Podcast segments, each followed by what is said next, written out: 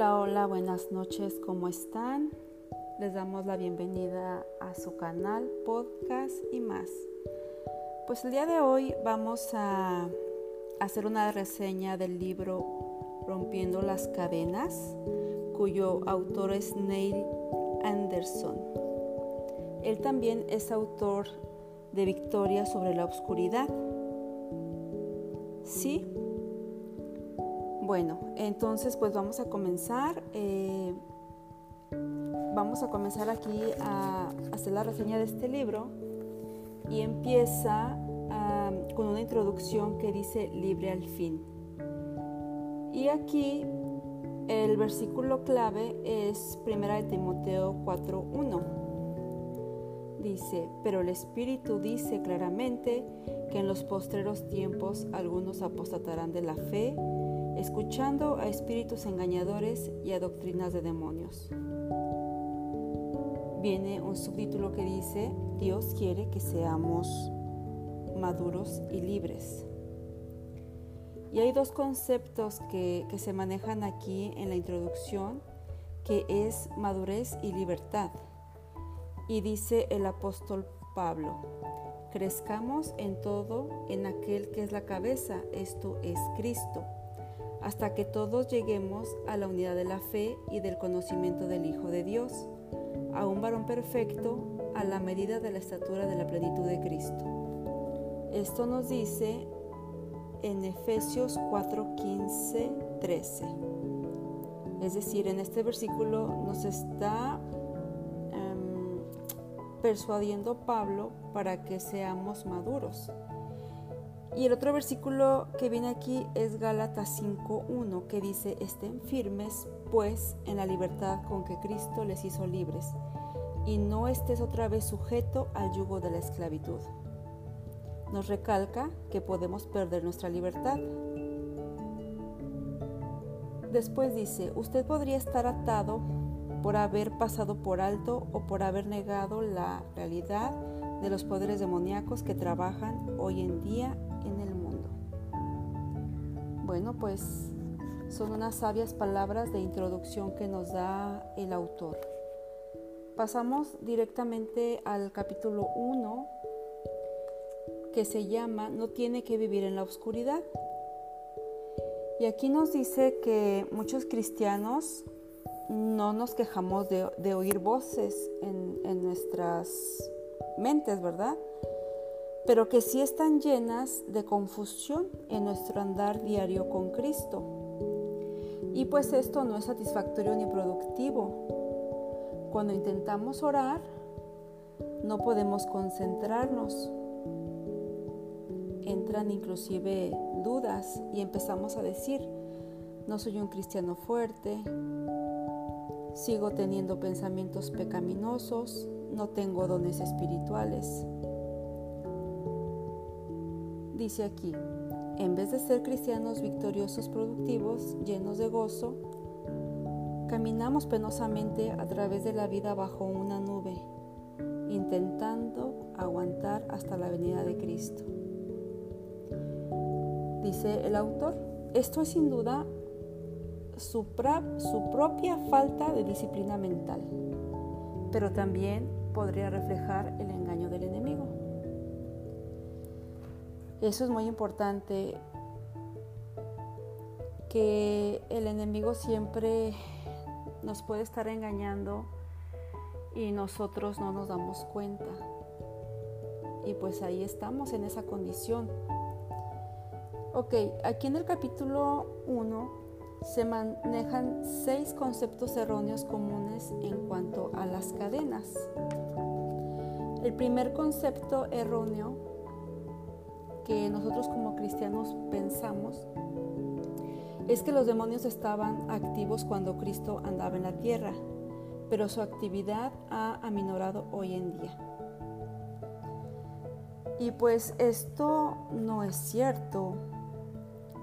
Nosotros ah, nos recordamos que cuando Cristo estaba en la tierra, hubo muchos endemoniados, muchas personas cautivas por el enemigo. Si se acuerdan, estaba por ejemplo el endemoniado Gadareno, Había también, por ejemplo, una mujer encorvada que también la tenía prisionera el enemigo.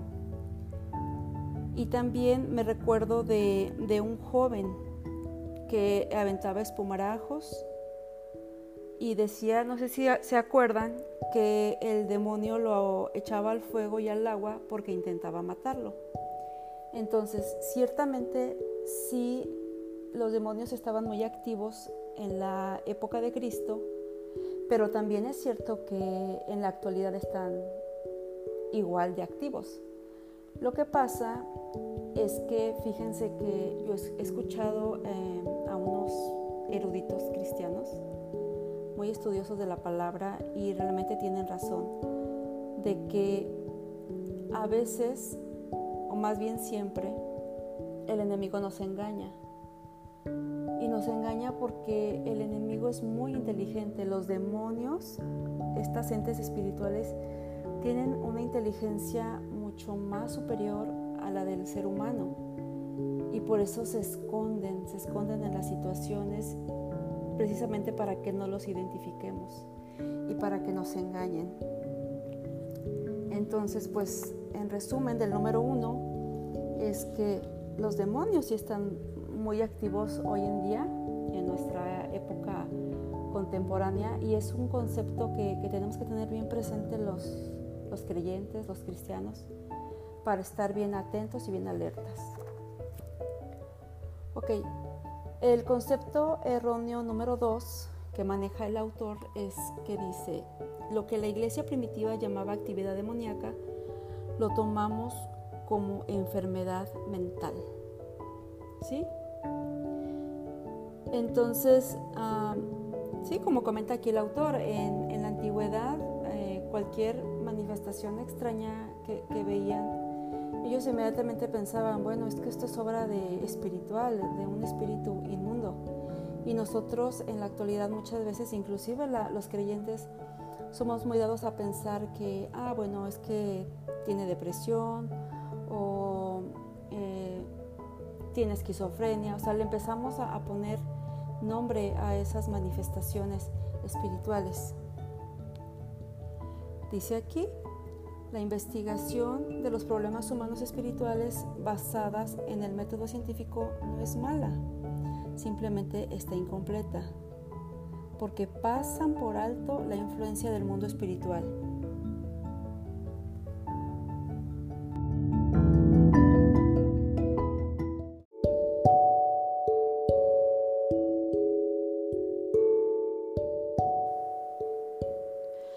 Ok, el tercer concepto erróneo que tenemos los creyentes es que algunos problemas son psicológicos y otros son espirituales. Dice el autor, este mal concepto implica una división entre el alma y el espíritu humano, el cual no existe.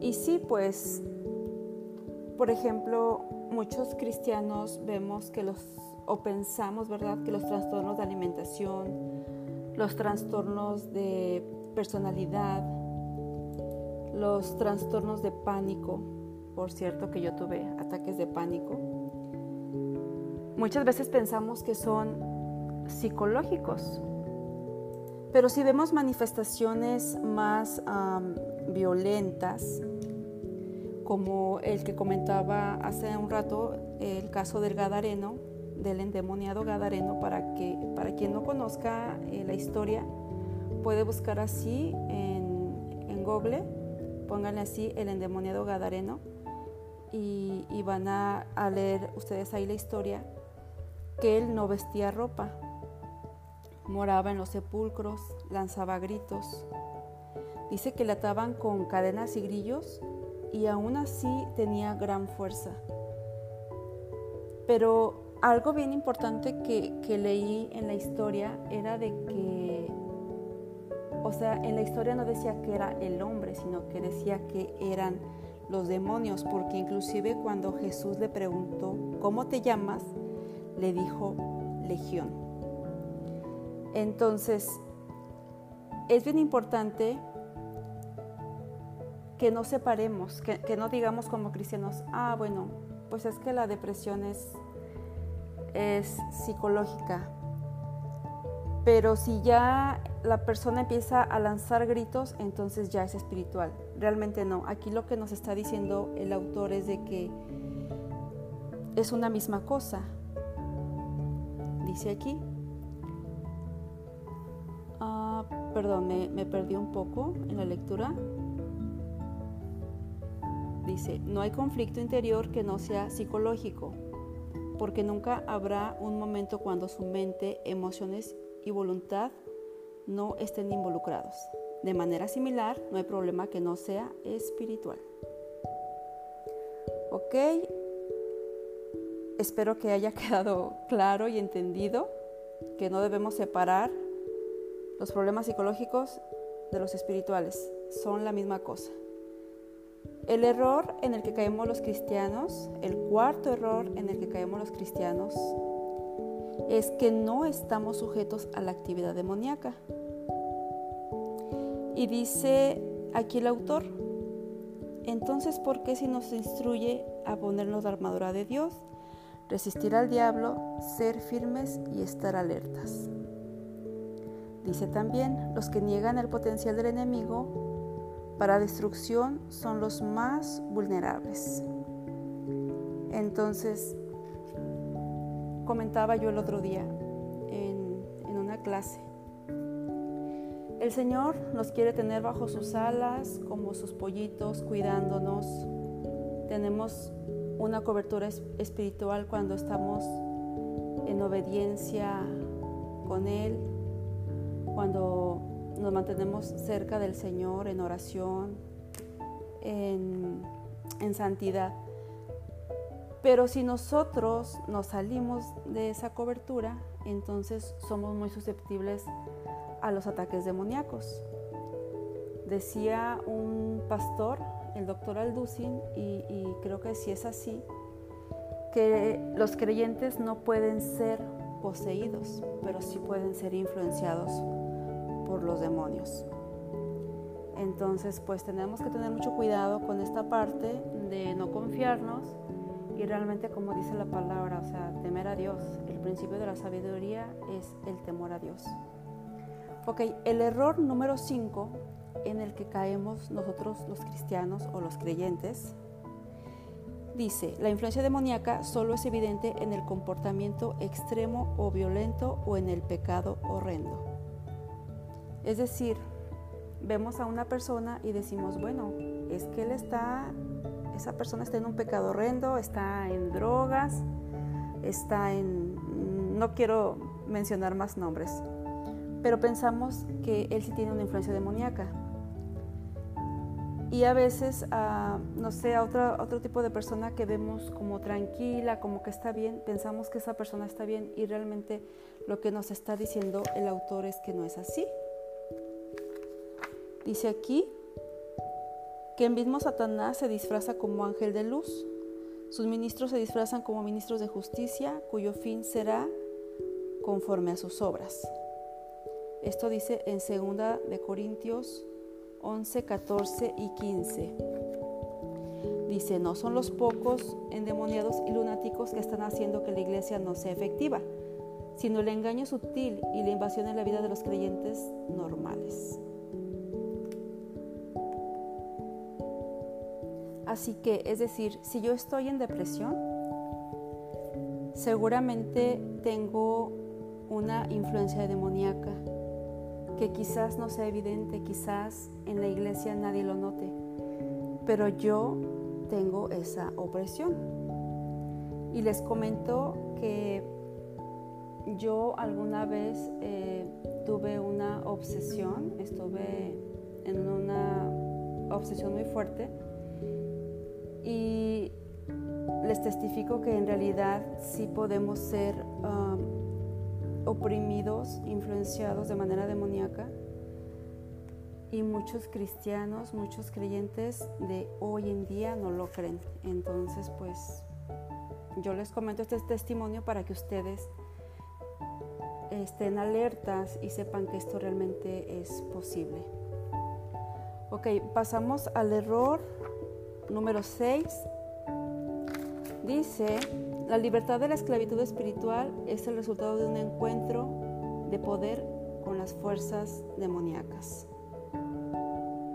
Y la verdad es que no, porque nosotros como creyentes no nos vamos a poder, no nos vamos a poner a pelear con el enemigo. Ni siquiera podemos porque él y sus huestes son espirituales y nosotros somos carne. Entonces, pues no se puede. Dice aquí el autor, no es cuestión de poder, sino de verdad.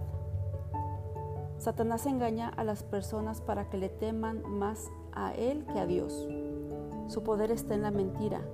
Él es el padre de la mentira. Esto dice en Juan 8:44. Debemos buscar verdad y no poder. Ah, vamos a leer algunos versículos bíblicos que reafirman lo que nos está diciendo aquí el autor. Dice, y conocerás la verdad y la verdad te hará libre. Juan 8:32. Yo soy el camino, la verdad y la vida. Juan 14:6. Pero cuando venga el Espíritu de verdad, Él les guiará a toda verdad. Juan 16, 13. No ruego que los quites del mundo, sino que los guardes del maligno. Santifícalos en tu verdad, tu palabra es verdad. Juan 17, 15, 17. Siguiente es Efesios 6, 14 y nos dice, estén firmes, ceñidos sus lomos con la verdad. Y Filipenses 4:8 nos dice, por los demás hermanos, todo lo que es verdadero, en esto pensad. Satanás el engañador nos puede arruinar si logra que creamos su mentira y vivamos de acuerdo a la misma. Es por eso que es de tanta importancia llevar cautivo todo pensamiento a la obediencia de Cristo. Esto nos dice en 2 de Corintios 10:5. Entonces, pues tenemos que creer estas verdades, apropiarnos de ellas para experimentar la libertad que Cristo ya ganó en la cruz para nosotros. Por ejemplo, cuando, cuando el Señor nos dice en Juan 8:32, y conocerán la verdad y la verdad les hará libres, ¿cómo aplicar este versículo?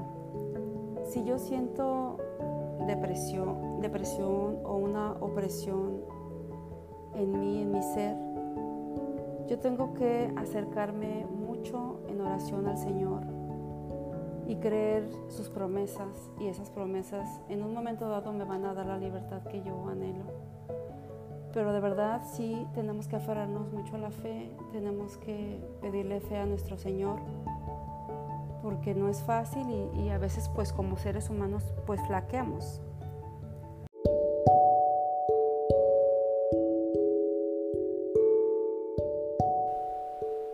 Muy bien, ya para finalizar, aquí en el número 6 hay un subtítulo que se llama Librando a los cautivos.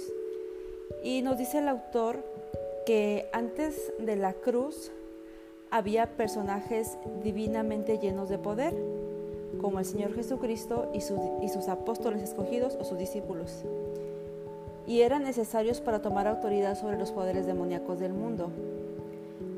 Pero después de la cruz sucede algo muy importante. Dice que en primer lugar, la muerte y la resurrección de Jesús triunfaron sobre los principados y potestades del reino de la maldad, dejándoles sin armas. Esto dice Colosenses 2.15.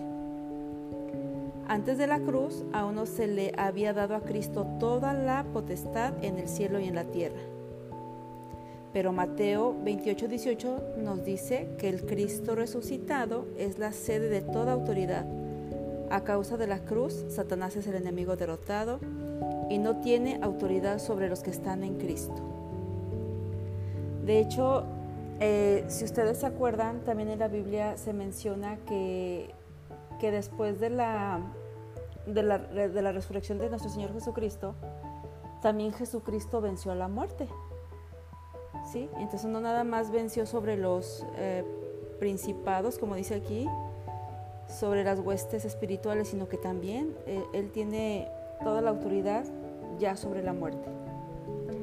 Dice que eh, también aquí que en segundo lugar, en la muerte y en la, resurrección de Cristo, cada creyente está vivificado en Él y está sentado con Él en los lugares celestiales. Esto dice en Efesios 2, 5 y 6. Entonces, esto es bien importante, siempre recordemos que todo es en Él, dice que estamos vivificados en Él. Es decir, si permanecemos en Él, no podemos estar apartados del Señor o en pecado y pensar que vamos a tener esa protección. Después dice, la libertad es su herencia como cristiano. Entonces, bueno, pues aquí nos, nos está comentando el autor que realmente después de la, de la muerte y resurrección de Jesucristo, ahora todos eh, tenemos esa, ¿cómo les puedo decir?